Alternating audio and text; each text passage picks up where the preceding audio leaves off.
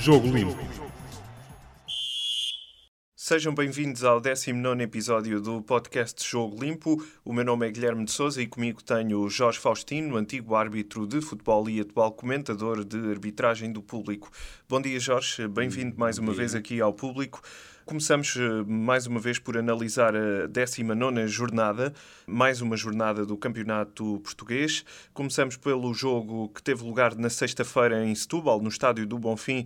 O Vitória de Setúbal recebeu o Sporting, um jogo marcado por um lance que acaba por definir o encontro.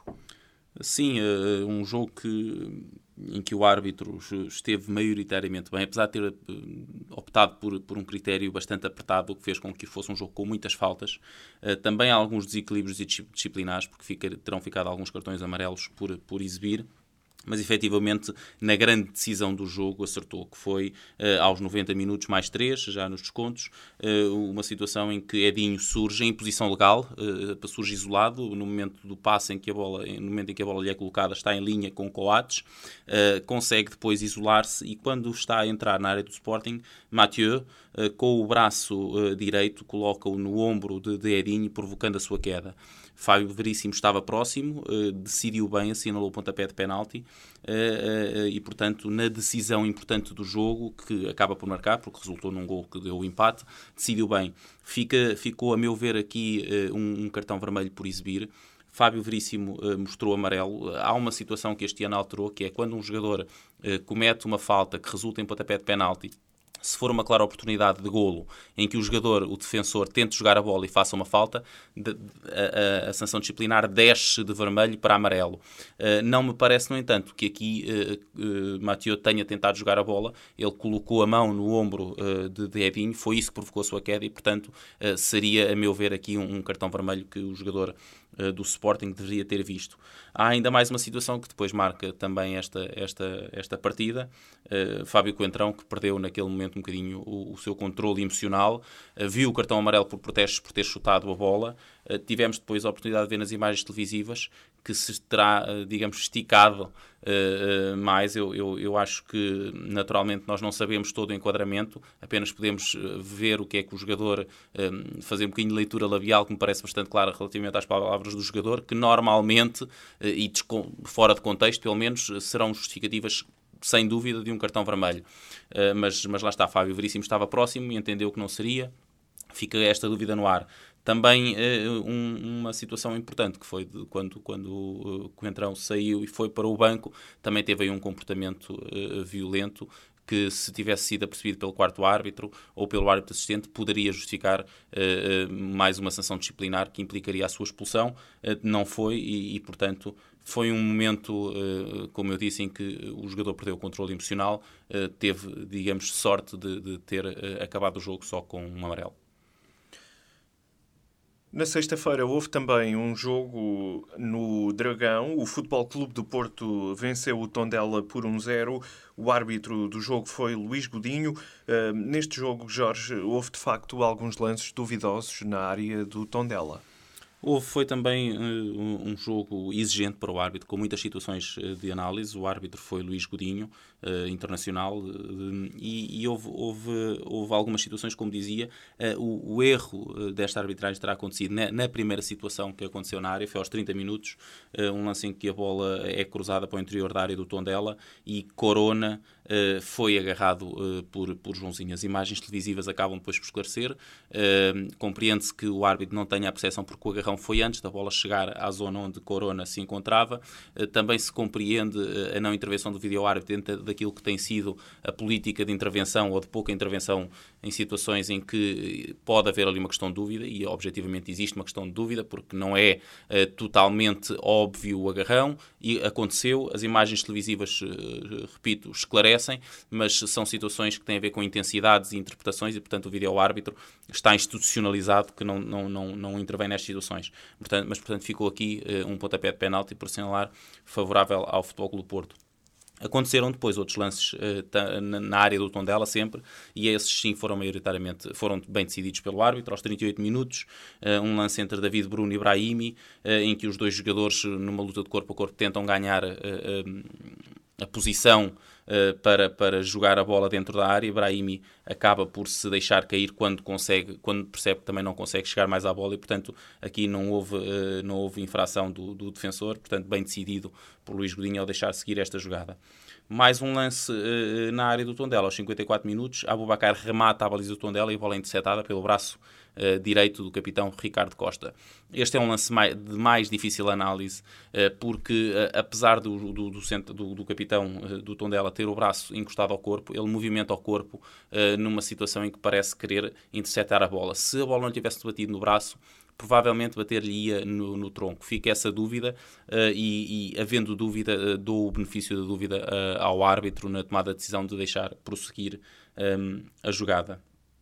Uh, ainda mais uma situação, também ela uh, não é bem decidida, mas, mas pelo menos o erro não foi, não foi grave, que foi uma situação na área do Tondela, novamente, em que o Porto reclama penalti por toque de, de David Bruno com a sua mão na bola. Ele dominou a bola com, com a mão, efetivamente.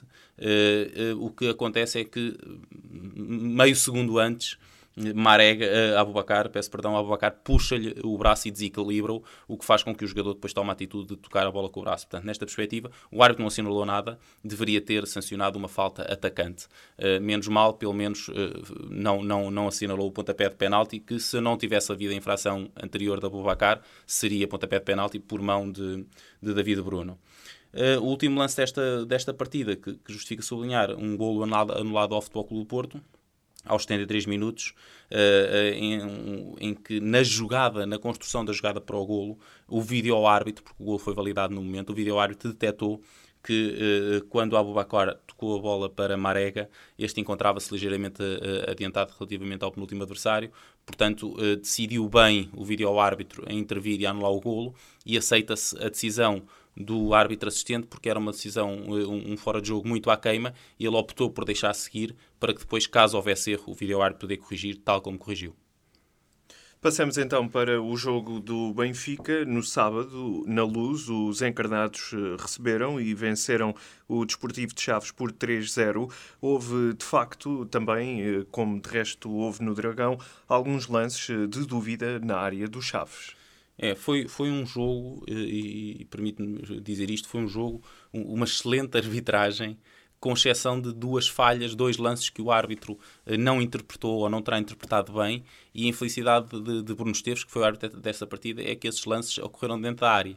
E, portanto, aquilo que eh, foram 90 minutos de excelente gestão disciplinar, aliás, o jogo acabou por não ter cartões, poderia ter tido um ou dois, uh, umas situações que Bruno Esteves geriu muito bem e conseguiu que depois também não, não o, o comportamento dos jogadores não, não, não agravasse. Portanto, uh, a partir do momento em que ele opta por não exibir um cartão amarelo, mas resulta no final do jogo porque não houve empolgamento por parte dos jogadores em termos disciplinares, é uma excelente gestão disciplinar do jogo tecnicamente também decidiu praticamente bem quase todos os lances e, e lá está. Falhou em dois lances que uh, acontecem na área um, do Chaves. Mas começamos pelos 16 minutos, um lance também na área do Chaves, em que Jonas cai com Javan, eh, tal como referi há pouco no, no, no, no jogo do Futebol Clube do Porto.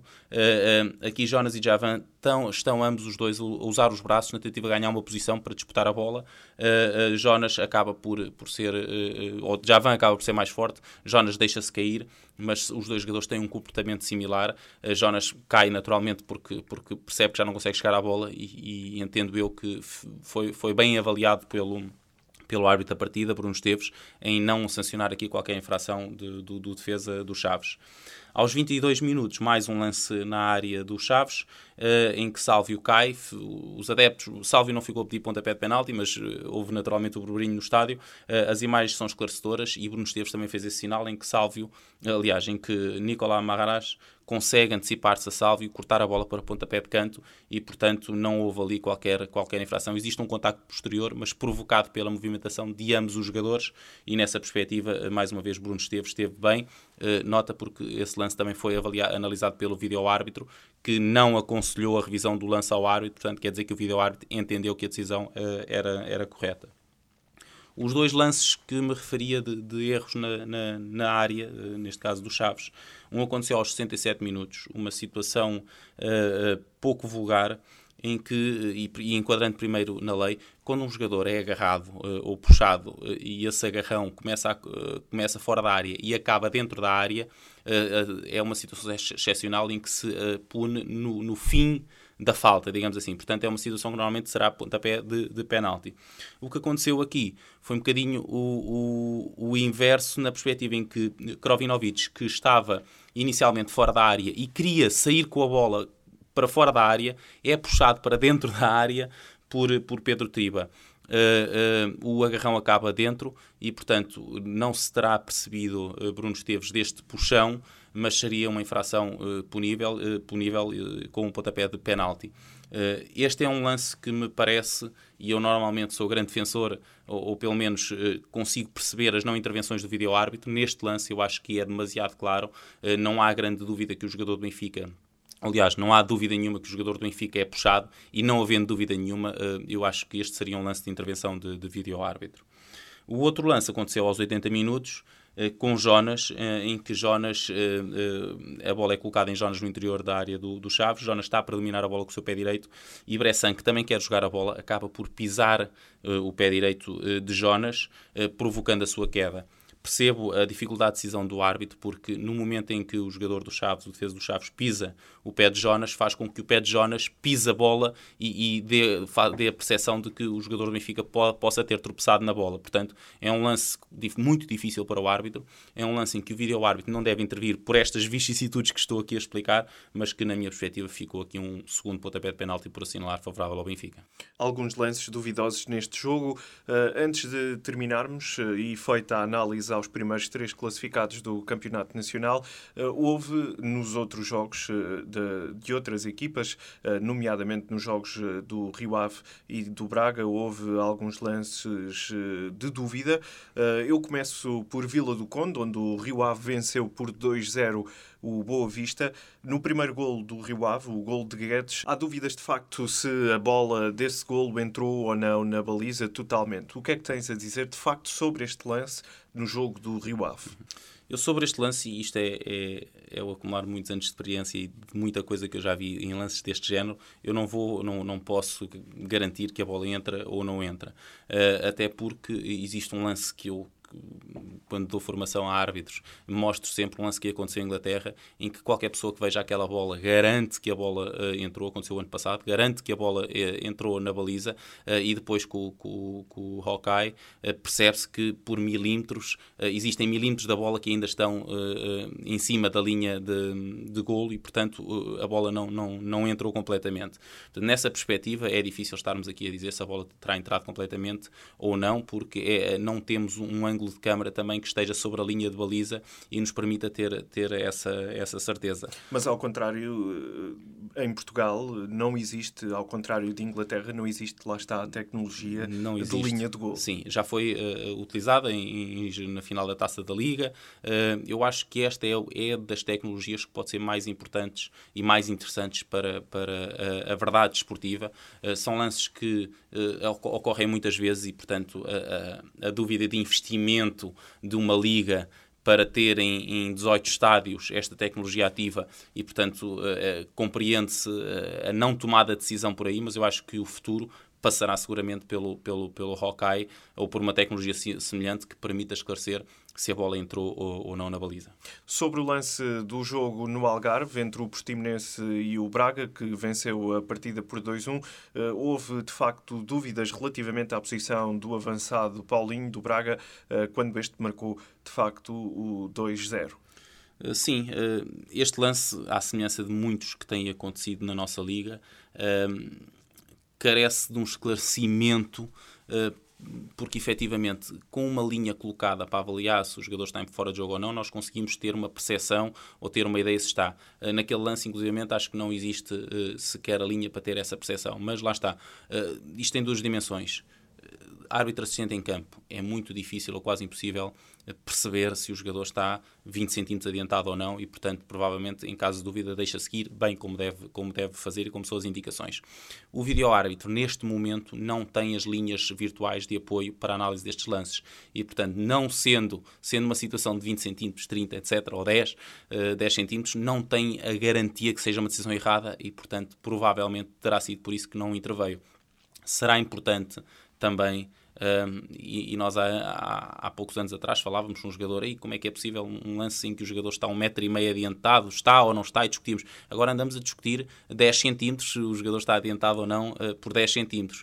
Uh, é a exigência do futebol moderno, é, é o caminho uh, futuro perceber este, este tipo de situações e eu acho que também, tal como referi há pouco da, da tecnologia da linha de golo, será a, a, curto prazo, na próxima época, na época seguinte, nos próximos dois anos, implementado e negociado e de forma a que as transmissões televisivas tenham, tenham a linha virtual que ajuda a tomada desta decisão para que o vídeo-árbitro também o possa uh, ter, isto porque terá que ser a mesma tecnologia e a mesma empresa a fazerem todas os, as transmissões de, de todos os jogos uh, do, da, da, nossa liga. Só uma nota importante ainda relativamente a esta, a esta tecnologia, vá lá, que é muitas vezes estamos a discutir se o jogador, se o pé está à frente, se a cabeça está adiantada.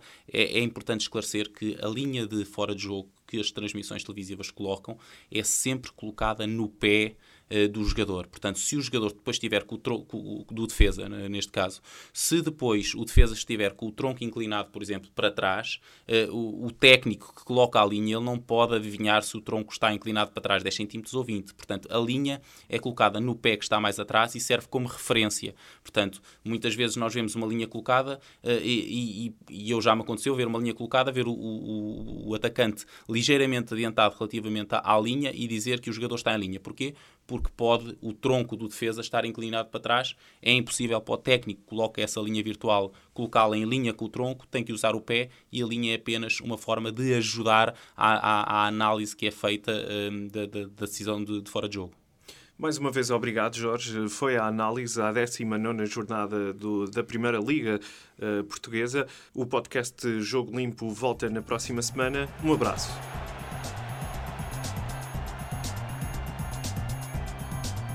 Jogo Limpo.